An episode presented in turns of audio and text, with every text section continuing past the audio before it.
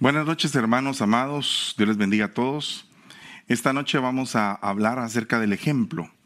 Es uh, algo sumamente importante que nosotros en nuestro caminar como cristianos demos un buen ejemplo. Vamos a orar y le vamos a pedir al Señor misericordia para que nos pueda explicar el tema de hoy por la noche. Padre, en el nombre de Jesús, te damos gracias, bendecimos Señor a cada uno por nombre. Te suplicamos Señor que tu gracia, tu santidad, tu amor derramado sobre nosotros pueda causar un efecto maravilloso en la vida de otras personas cuando nosotros seamos vasos útiles, vasos receptores de todo lo que tú nos entregues. Padre, suplicamos por los enfermos, por cada uno de los que están pasando por diferentes tipos de pruebas. Te rogamos, Señor, en el nombre de Jesús, que siempre se manifiesten tus milagros prodigios, maravillas en medio de cada uno de ellos. Te damos gracias en el nombre maravilloso de Cristo Jesús y te suplicamos misericordia en esta noche con una unción profética, apostólica, evangelística, pastoral y magistral. En el nombre de Jesús. Amén y amén. Hermanos, Dios les bendiga. Esta noche quería abordar un tema muy importante eh, acerca del ejemplo. Creo que muchas personas, cuando nosotros nos hemos desarrollado como ministros, eh, algunas personas dicen, es bueno, es bueno para predicar, pero debe de predicar con el ejemplo. Me imagino que los escribas, los fariseos en su tiempo, han de haber sido muy elocuentes y han de haber dado unos discursos muy hermosos. Sin embargo, cuando el Señor Jesucristo apareció aquí en la tierra, la gente decía que tenía una autoridad, la enseñanza que él impartía, puesto que no solamente la compartía mm, por medio de la boca, sino que por medio de su conducta delante de todos. O sea que había una palabra y había un testimonio. Nosotros tenemos que estar sujetos a la palabra y al testimonio. Y es por eso que en Juan 13:15 dice, porque os he dado ejemplo, dice el Señor Jesús, para que como yo os he hecho, os he hecho, vosotros también hagáis. Entonces esto representa una responsabilidad muy grande en la vida de todo creyente. ¿Cómo es que vamos a hacer o a seguir los pasos y los hechos de Jesús? ¿Cómo podemos hacerlo? Mm, por nuestras propias fuerzas no podemos hacerlo. Tiene que venir la fuerza del Espíritu Santo, el poder del Señor manifestado en ese paracleto, porque la palabra de Dios dice, espérense hasta que reciban el poder hasta que venga la impartición sobre ustedes. Entonces me van a ser testigos. Entonces acá hay un punto muy importante porque no podríamos llegar a ser buenos testigos si no está la influencia, el poder del Espíritu Santo operando en nuestros corazones y en nuestras vidas. Tenemos que venir al, Señor y suplicarle que sea su Santo Espíritu el que provoque un cambio, un renuevo, una nueva actitud, nuevos pasos para poder dar ese ejemplo que le espera hacia nuestros semejantes. Por eso es que somos llamados cristianos porque somos Cristo en pequeño, somos imitadores de Cristo, somos los que seguimos el ejemplo del Señor. Entonces, ¿realmente será que todos nuestros actos, toda nuestra vida, cada instante de nuestro ser, realmente reflejará una actitud cristiana, una actitud divina, una actitud santa, una actitud llena de gracia, llena de bendición, llena de poder, con un respaldo del Padre en todas nuestras actitudes que tomamos, en todos los pasos que tenemos en nuestra vida. Cuando vemos todo eso, Dios mío, Señor, ayúdanos porque realmente nos hace falta mucho por recorrer y tenemos que trabajar para eso. Dice la palabra en Juan 13:13. 13, y esto les quiero contar un testimonio muy, pero muy interesante que me sucedió. Vosotros me llamáis maestro y Señor y tenéis razón porque lo soy. Pues si yo, el Señor y Maestro, os lavé los pies, vosotros también debéis lavaros los pies los unos a los otros. O sea, servir y no ser servido. Muchas veces hemos hablado de liderazgo. A mí uno de los temas que más me gusta eh, desarrollar, trabajar, estudiar es el liderazgo, porque sé que tengo la responsabilidad de conducir a un rebaño y entonces necesito aprender eh, no solamente el aspecto más profundo que es el espiritual y el más importante, sino que también tengo que saber cómo poder eh, aprender a tratar a las personas, cómo poder tener ese, esa guianza hacia ellos de una manera afable para que todos se sientan en confianza y que se cree un lindo ambiente de trabajo, un lindo ambiente en el pastoreo y que podamos ser vehículos de influencia, de influencia espiritual y de influencia cristiana. Pero me parece bien interesante este punto porque hace muchos años fui a una determinada iglesia y entonces en esa iglesia había problemas del pastor con algunos miembros y entonces se levantó una de las uh, miembros de esa iglesia y em, estábamos nosotros sentados y otros miembros muy fieles nos estaban sirviendo. Y entonces esa persona se acercó a mí y me dijo, mire pastor, eh, la realidad es que a mí me confunden estas cosas, porque si ustedes siendo ministros y el Señor siendo ministro, siendo el, el ministro del Padre, el enviado del Padre, Él se puso a servirles a los demás. ¿Por qué es que ustedes cuando vienen a visitarnos siempre hacen que la gente les sirva? y no se ponen a servir. Entonces, la realidad es que eso es algo bien tremendo porque pues la percepción de esta hermana estaba en algún momento enfocándose en el punto del que estoy hablando. Juan 13, 14. Pues si yo, el Señor y Maestro, os lavé los pies, vosotros también debéis lavaros los pies los unos a los otros. O sea, indicando que el liderazgo que el Señor marca es un liderazgo de servicio. El que quiera ser el mayor de ustedes tiene que ser el servidor de todos. Entonces yo le dije a la hermana, sí hermana, yo creo que en verdad tienes razón en el hecho de que nosotros debemos de servir. Pero una de las formas en que nosotros debemos de servir es por medio de la palabra, del ministerio de la palabra. Dice la palabra del Señor en el libro de los Hechos que había un gran problema porque las viudas no estaban siendo atendidas en el lugar donde se repartían los alimentos. Y entonces el apóstol Pedro dijo, eh, no es correcto que nosotros, ya estando en el lugar en el que estamos, impartiendo, ministrando la palabra, orando por todos, también nos pongamos a servir las mesas, sino que deben de elegirse hombres fieles, idóneos, para que puedan servir y coordinar las mesas. Entonces acá es algo sumamente importante porque todos los que estamos ahora predicando en algún momento nos tocó servir en las mesas y lo hicimos con alegría y con gozo de corazón, pero ahora estamos al servicio de la impartición del ministerio de la palabra y de la oración. Pero hay otro punto importante que si a nosotros nos llaman para servir en algún momento, pues lo vamos a hacer con gusto. Si a nosotros nos toca eh, eh, impartir palabra, pero que en algún momento nos toca servir en las mesas, lo vamos a hacer con gusto, vamos a servir en las mesas. Pero debemos de saber cuándo nos toca servir en las mesas y cuándo nos toca servir en el ministerio de la palabra. Y así podemos nosotros empezar a comprender que no siempre nos toca servir de la forma en que el Señor está sirviendo acá. ¿Cómo lo puedo concatenar con el día en que el Señor llegó a la casa de Simón el leproso? Cuando llegó a la casa de Simón el leproso, el Señor le demandó a Simón y le dijo, vine a tu casa y no me lavaste los pies. Vine a tu casa y no me diste beso. Vine a tu casa y no me atendiste como me debiste de haber atendido. Sin embargo, esta mujer, con todas sus atenciones aquí, por lo tanto sus pecados le son perdonados. Entonces acá hay un punto bien, bien enfático que quiero eh, pues compartir con ustedes. El hecho de que definitivamente el Señor sirve, pero también lo sirven. O sea, todos tenemos que en algún momento servir, que es nuestra prioridad, darnos a los demás, pero también llega un momento en el cual nos toca que nos sirvan. Dice que todo lo que el hombre siembra, eso también cosecha. O sea que si tú siembras bien, vas a cosechar bien. Si tú siembras servicio, vas a cosechar servicio. Entonces acá hay una esencia, una esencia en, en el caso de este tipo de liderazgo, de liderazgo inspiracional. Así le llamo yo al liderazgo de ejemplo. Porque cuando tú ves a una persona que da un buen ejemplo de trabajo, que tiene una buena actitud, que habla cosas positivas, que siempre está tratando de edificar a los demás, que exhorta con paciencia, con instrucción, que pone en disciplina a algunos, que guía, eh, es, un, es toda una, es todo un cuadro de liderazgo. Entonces esa persona se convierte en un inspirador de otros. Y uno empieza a decir, ala, yo quiero ser como esa persona quiero agarrar lo que esa persona tiene porque lo que hace es muy lindo. Eh, por eso es que dice el mismo Pablo, aprended de mí lo que yo he aprendido de Cristo.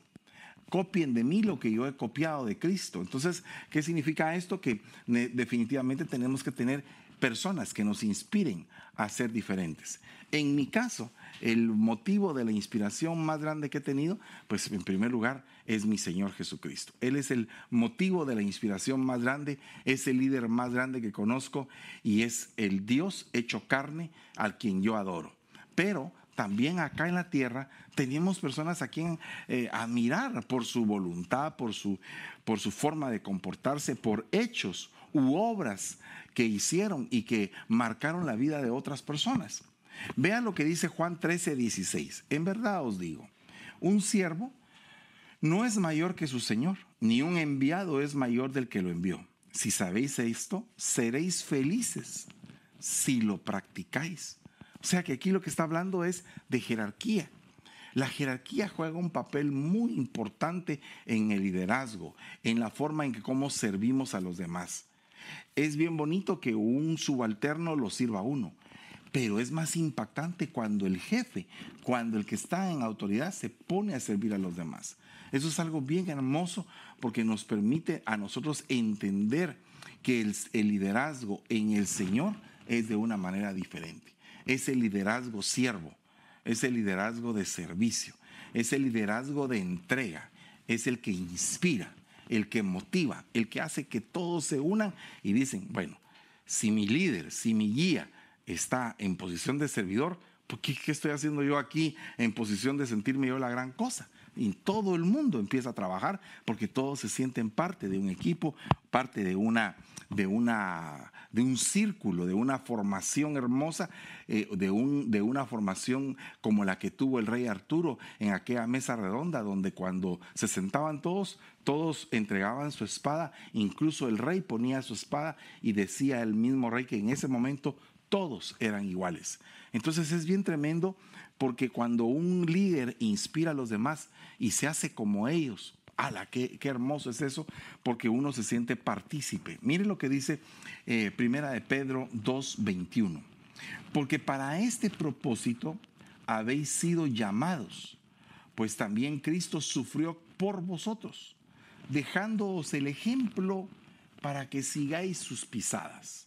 Fíjese y el cual no cometió pecado ni engaño alguno se halló en su boca. Y quien cuando lo ultrajaban no respondía ultrajando, cuando padecía no amenazaba, sino que se encomendaba a aquel que juzga con justicia. Imagínese usted qué ejemplo a seguir. Mire, no sé cuántos de ustedes, y yo me incluyo, eh, hemos tenido situaciones bien complejas cuando en algún momento alguien nos, nos insulta, incluso puede ser en el tráfico. Puede ser cuando vamos manejando o puede ser que en algún momento algún familiar se atreva a insultarnos, ¿verdad? Eh, puede ser alguien muy cercano.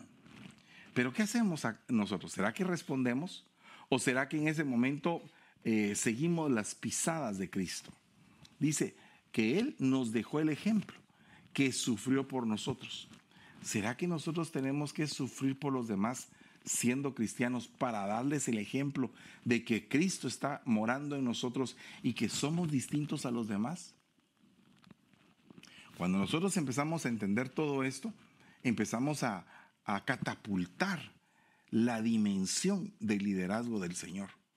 Eh, no cualquiera puede hacer esto, porque mire hermano, ¿cuántas personas se dicen cristianas en la tierra? Cantidades, millones, miles de millones. Eh, creo que todavía somos la religión más grande del mundo. Creo, la que tiene más adeptos. Eh, si no me equivoco, andamos por dos mil ciento y pico de millones de personas que profesan o que conocen de Cristo. Y los musulmanes son eh, una religión que está en crecimiento tan rápido que dicen que va a superar al cristianismo en número. Pero ahora mi punto es este. Muchos hablan de Cristo, pero ¿será que todos son cristianos? Porque si todos son cristianos deberíamos de seguir las pisadas, las huellas de Cristo. Imagínense las pisadas, sufrir por los demás, no cometer pecado, no engañar, ¿verdad? No responder ultraje con ultraje, eh, padecer y no eh, convertirse uno en, un, en una persona que amenaza. Imagínense solo ese ejemplo a seguir. ¿Cuántos en algún momento eh, al poner este examen, podrían salir descalificados. Entonces nosotros tenemos que pedirle al Señor ser un buen ejemplo. Ahora, a ti te ha tocado, por ejemplo, mm, estar en un puesto de liderazgo en tu empresa. ¿Será que la gente al verte a ti ve a Cristo? ¿Será que eh, si te tocó ser jefe o tener un cargo de importancia en la iglesia, ¿será que eh, en la iglesia dicen que tú eres el ejemplo de Cristo?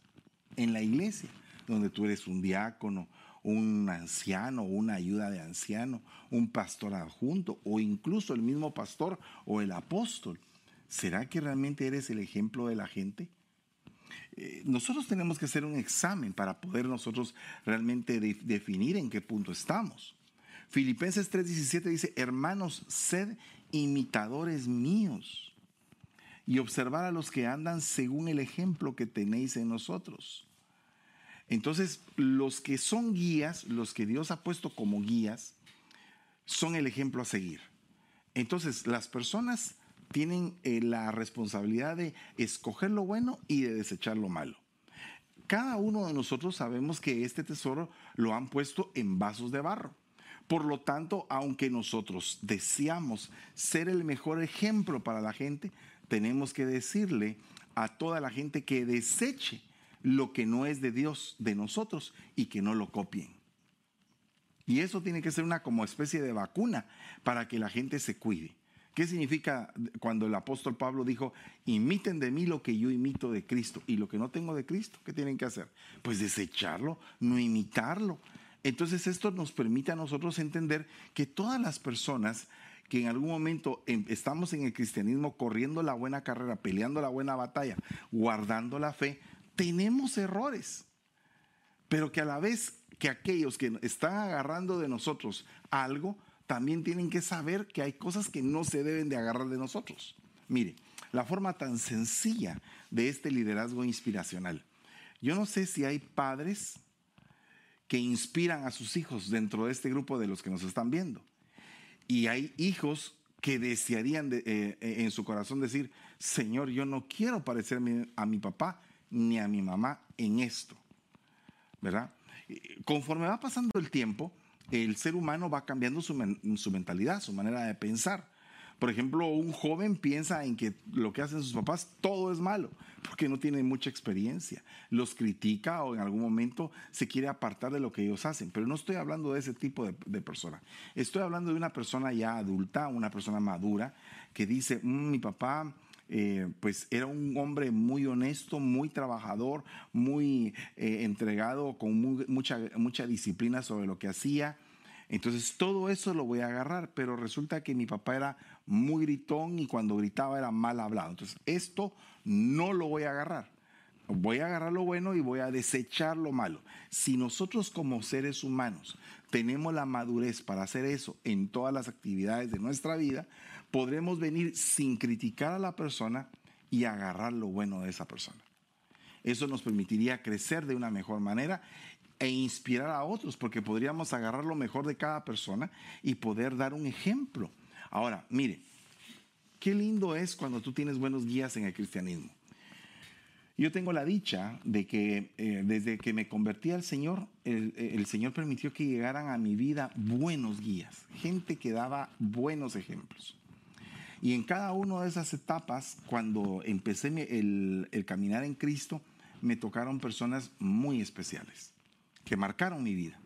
Después encontré a otras personas que ya no eran tan especiales y que tenían defectos. Pero ellos a su vez como yo ya tenía una formación, ya tenía una madurez en el Señor, estaba preparado para entender que habían personas que no daban precisamente buenos ejemplos.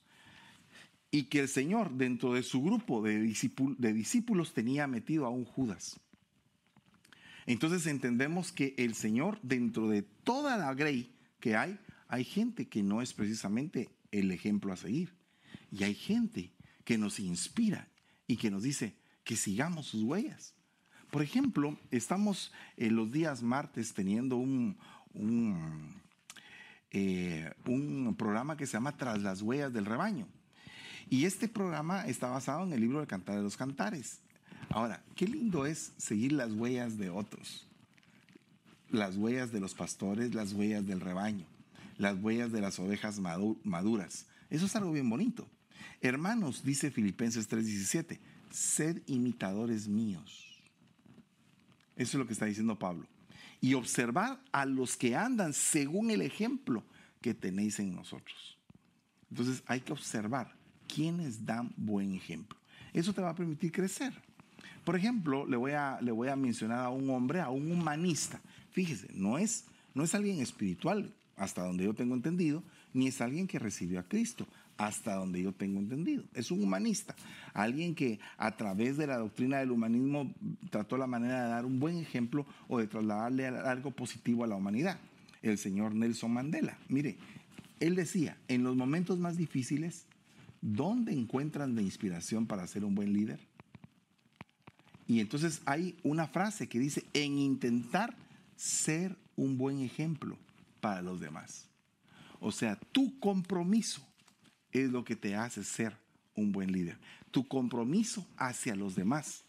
De saber que todo el mundo te está observando y que quieren aprender algo de ti. Ese compromiso es el que te hace dar un buen ejemplo y convertirte en un líder para los demás. Esto, esta frases, estas dos frases fueron sacadas de una película. Hace algunos años vi una película muy interesante que se llama Invictus. Y en un extracto de esa película, de la película de Clint Eastwood, eh, la respuesta del capitán de la selección de rugby es corta y breve, pero directa. Y se resume a la perfección lo que debería de ser un jefe. Dice, dice el capitán, luego ante los All Blocks de lomo lo pone en práctica.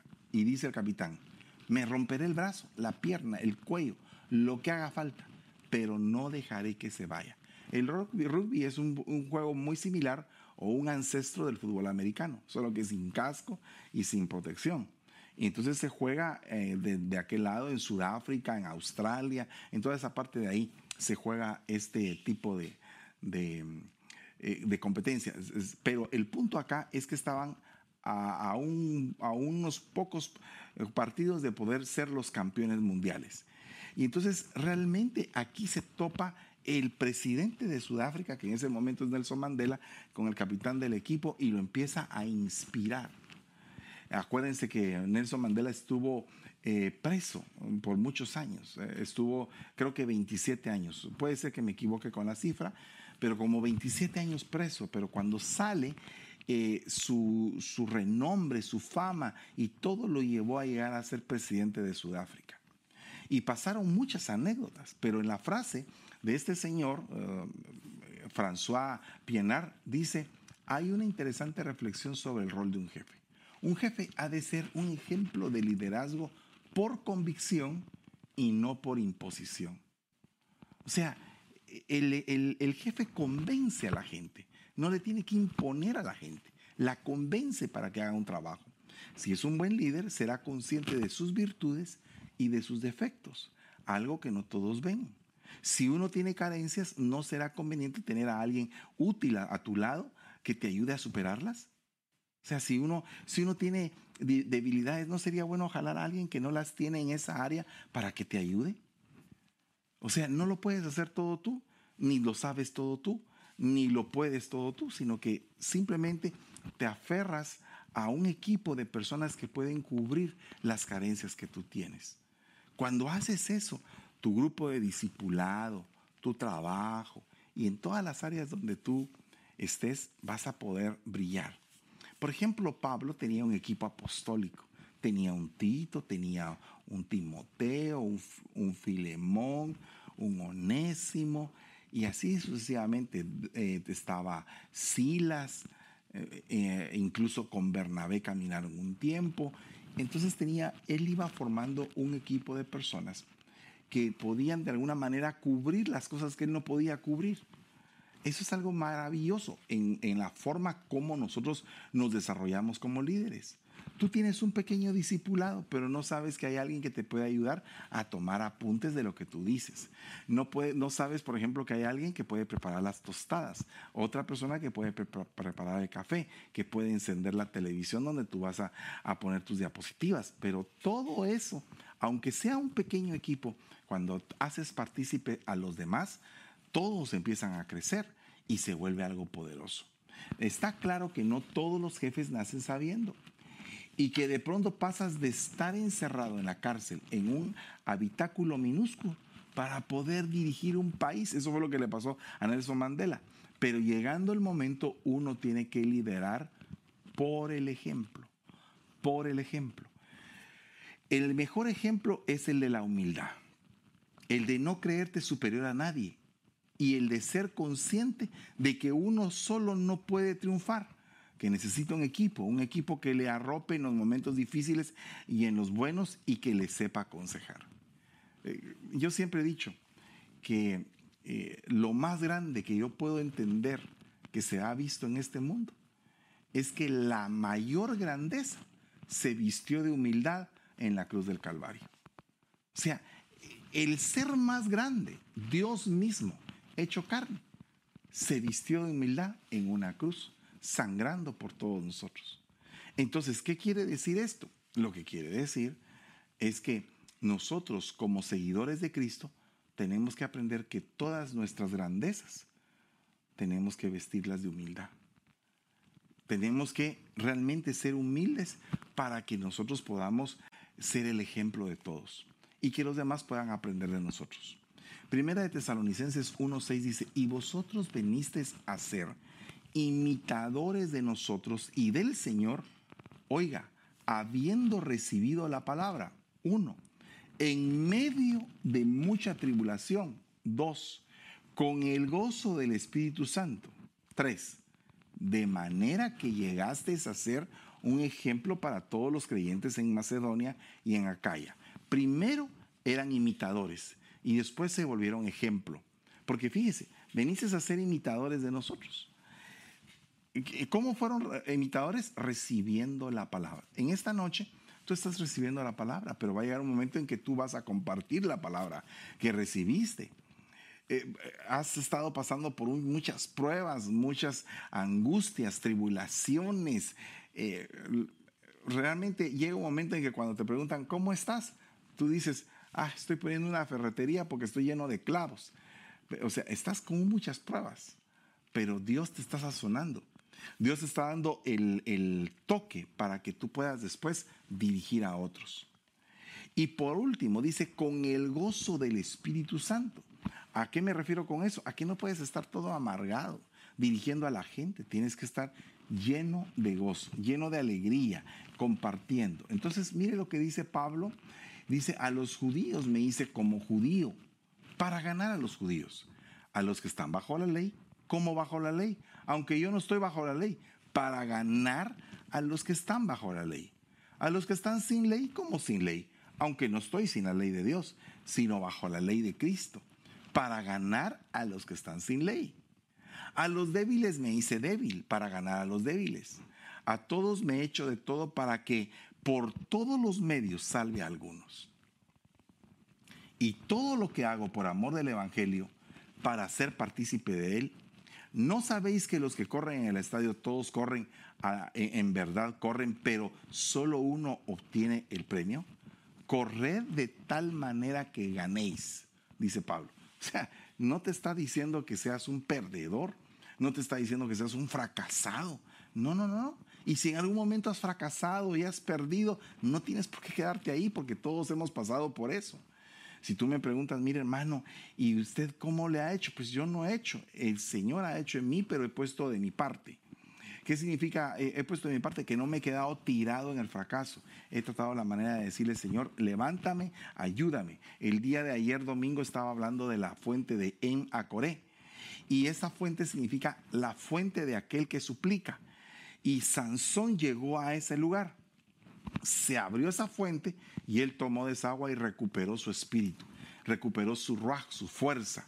Entonces, ¿qué significa esto? Que hay momentos en los cuales pierdes en la vida, pierdes muy mal. Hay unos partidos que eh, la selección de Brasil contra Alemania creo que quedó 7-1 o 7-0, no me recuerdo. Pero fue una cosa denigrante totalmente. Y entonces, ¿qué, ¿qué hace la selección? ¿Se queda ahí? ¿O entrenan más? se levantan, cambian la estrategia y vuelven a competir para ver si pueden ganar ahora. Lo que quiero decir es, siempre hay la forma, cómo puedes superar tus propias debilidades. Y siempre existe la inspiración de alguien que es un imitador de Cristo para que tú en el camino de la fe puedas aprender de él. Por eso es que es necesario tener guías, tener autoridades, consejeros, gente madura arriba de uno que lo vaya trabajando y formando. Segunda de Tesalonicenses 3:7 dice, pues vosotros mismos sabéis cómo debéis seguir nuestro ejemplo. Porque no obramos de manera indisciplinada entre vosotros, ni comimos de balde el pan de nadie, sino que con trabajo y fatiga trabajamos día y noche a fin de no ser carga a ninguno de ustedes. No porque no tengamos el derecho a ello, sino para ofrecernos como modelo a vosotros a fin de que sigáis nuestro ejemplo. Otro punto muy importante que tenemos que imitar es la disciplina. Realmente hay disciplina que es correctiva y disciplina que es formativa, pero cuando nosotros aprendemos a vivir en disciplina, hermanos. Cuando nosotros empezamos amaneciendo nuestro día, hacemos nuestra cama, nuestra oración del día y le damos gracias al Señor y le decimos, Señor, gracias por este día que nos das, gracias por tu misericordia.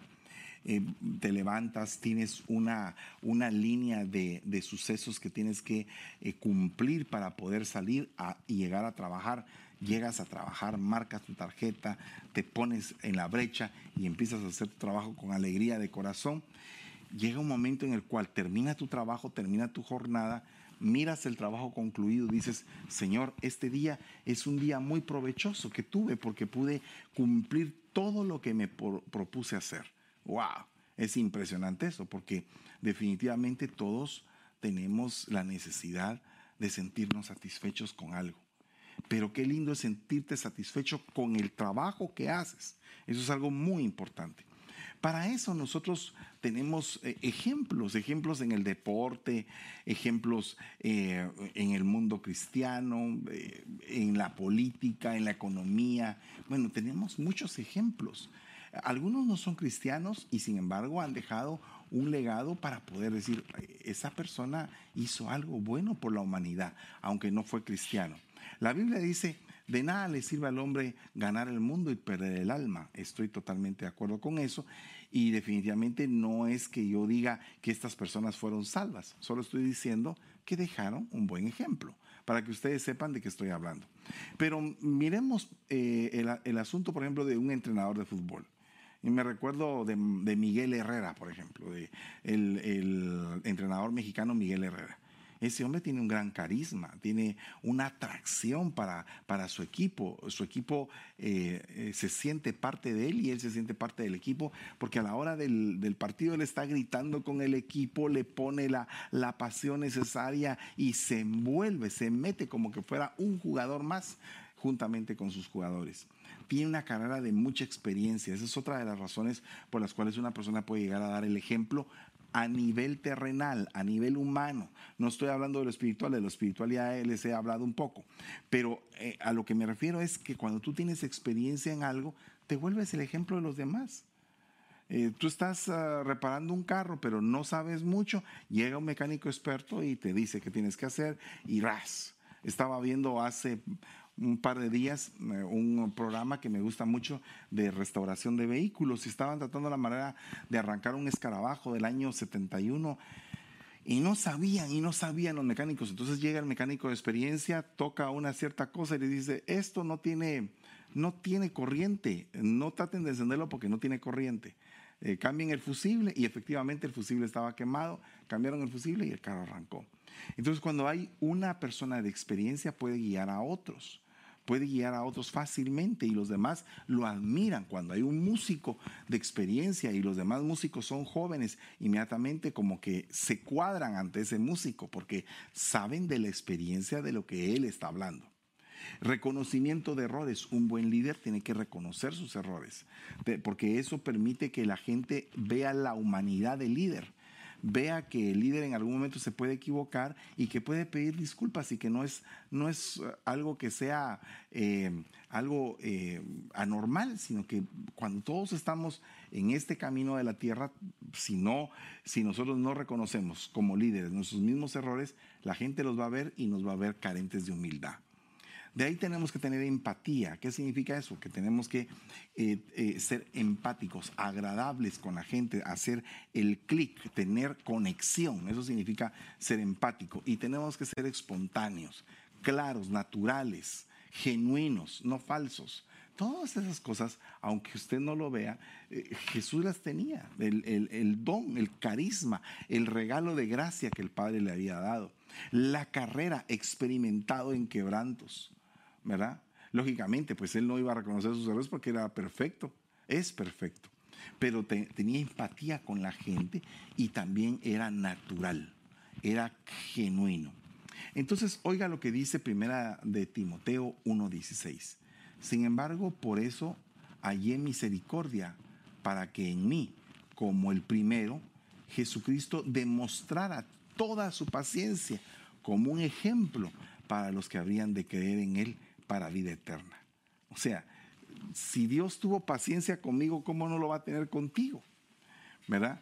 Si me aguanta a mí, si me ha aguantado a mí, si me ha salvado y me sigue restaurando, ¿cómo no lo va a tener contigo? Entonces, acá es algo sumamente importante la conducta de un jefe o la conducta de alguien que tiene autoridad sobre los demás en cuanto a la paciencia y a la misericordia que debe de tener en lo que la otra persona cambia. ¿A qué me refiero con esto? Dice que el espiritual eh, que tiene espíritu de mansedumbre tiene la capacidad de restaurar al que ha caído. Pero ¿y el que es carnal? Es impaciente, es desesperado. Quiere que toda la gente cambie rápido. No se recuerda que con él tuvieron paciencia. Pero el espiritual tiene paciencia dice, ya va a cambiar, tiene esperanza, ¿verdad? Y eso es algo que inspira a los demás.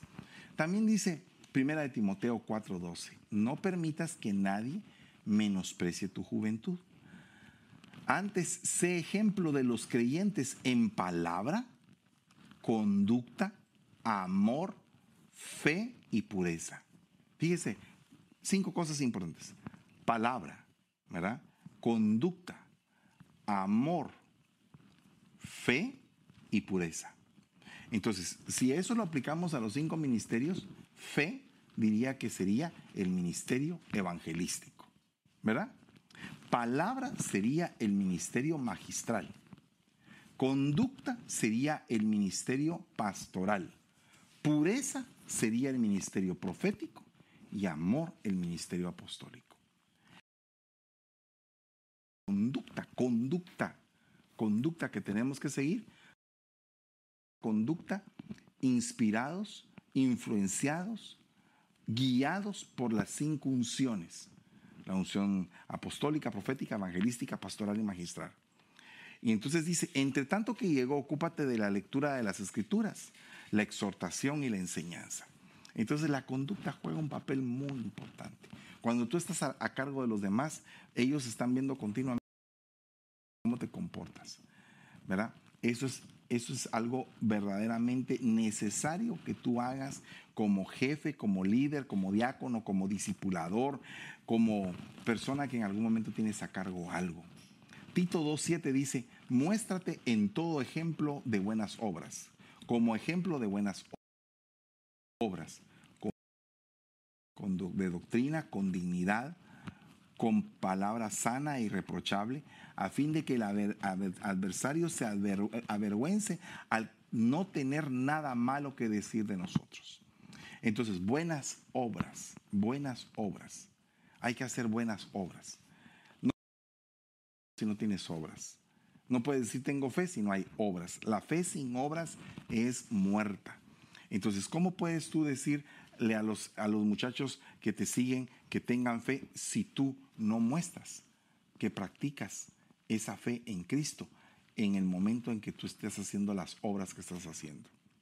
Santiago 5.10 dice, hermanos, tomad ciencia y de aflicción, a los profetas que hablaron en el nombre del Señor. Entonces acá hay otro punto. Eh, paciencia y aflicción. Wow, eso es algo tremendo. No sé cuántos de ustedes la gente puede decir que son pacientes, pero muchas veces estamos nosotros sentados em, en la mesa de la casa, donde con mi esposa, mis hijos, y a veces eh, me toca levantarme a mí o a mi esposa, entonces mis hijos dicen, no se levanten, tranquilícense, no estén corriendo. Y de igual manera nosotros a veces con ellos. Eso significa que lo que está demandando la gente es que nosotros tengamos paciencia. Paciencia es saber esperar, saber esperar el momento, la sazón, el tiempo de cada cosa. Es sumamente que nosotros seamos líderes pacientes, pero también entendiendo las aflicciones de la vida que tenemos que pasar. Porque muchas veces nosotros queremos que la vida sea fácil. Venden eh, planes de salvación súper maravillosos, confortables y sin ningún tipo de problema. Salvación que yo conozco no ha sido ese. El plan de salvación que yo conozco es negación, es muerte, es transformación y esa transformación cuesta. Eh, es, es,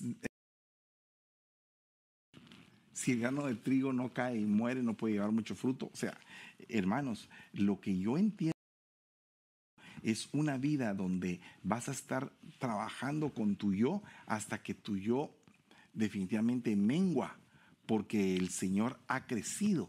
Y entonces el efecto de que Él crezca es que tú mengues. Cuando tú estás empezando a ser ejemplo de los demás, porque los demás empiezan a ver tu negación, tu, tu deseo por servir a Dios.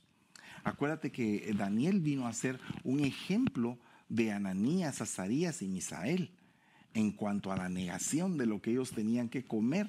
¿Para qué? Para estar delante del Señor primero en su presencia antes que estar delante del rey. El Evangelio de ahora es un poco distinto. No eh, están, están trasladando un evangelio o una teoría, más bien dicho, una teoría de prosperidad donde no se sufre, donde todo es color de rosa, donde todo es bendición, donde no hay que eh, pasar por ningún tipo de tribulaciones y todo. Pero la Biblia dice que a través de muchas tribulaciones y pruebas vamos a llegar al reino de los cielos. Entonces nosotros tenemos que tener pruebas, tenemos que tener exámenes tenemos que pasar diferentes tipos de examen para que nosotros podamos llegar a alcanzar esa plenitud en Cristo. Bueno, se nos fue el tiempo. Voy a pedirle al Señor misericordia, tanto por ustedes como por mí, para que seamos líderes inspiracionales. Personas que podamos inspirar a nosotros con nuestro testimonio en el nombre de Jesús. Padre, te damos gracias en esta noche, bendecimos por medio de tu Santo Espíritu a cada uno por nombre. Te damos la gloria, la honra, Padre. Te suplicamos ser inspiración a otros para que los otros a través de nuestro, de nuestro caminar puedan ellos eh, seguir un buen caminar en el Evangelio, en tu santa palabra. Gracias te damos en el nombre maravilloso de Jesús y te bendecimos en todo tiempo, Señor. Amén y amén. Hermanos, Dios les bendiga. Espero que en 30 minutos ustedes se conecten para que podamos entrar a nuestro estudio pastoral y que podamos ser edificados todos y que podamos crecer también. En el nombre de Jesús, Dios les bendiga y los esperamos mañana martes en Escuela Profética. Bendiciones.